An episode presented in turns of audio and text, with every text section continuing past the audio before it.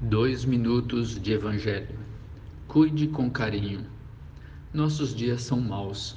Especialmente neste período de pandemia, os perigos são maiores em todas as esferas da vida. É hora de agirmos com prudência e cuidarmos com carinho daquilo que temos em mãos, mesmo que não seja a melhor opção, ou nem mesmo a que gostamos.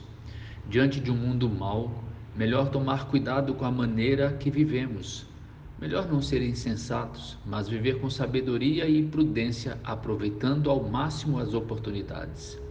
Parar e pensar com cuidado e carinho sobre cada decisão a tomar, manter o que tem, sujeitar-se ao que e a quem tiver que sujeitar-se, sempre esperando e confiando no Senhor.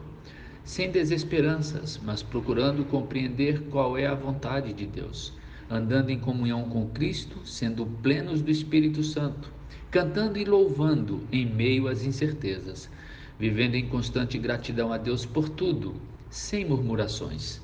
Melhor não queimar pontes, não jogar fora o que temos em mãos, não tomar decisões apressadas.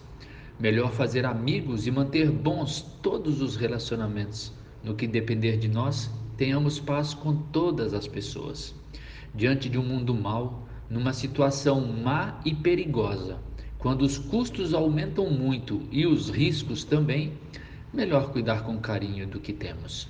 Essas são orientações do apóstolo Paulo, que repito aqui. E eu sou Adailton César, apenas um discípulo de Jesus.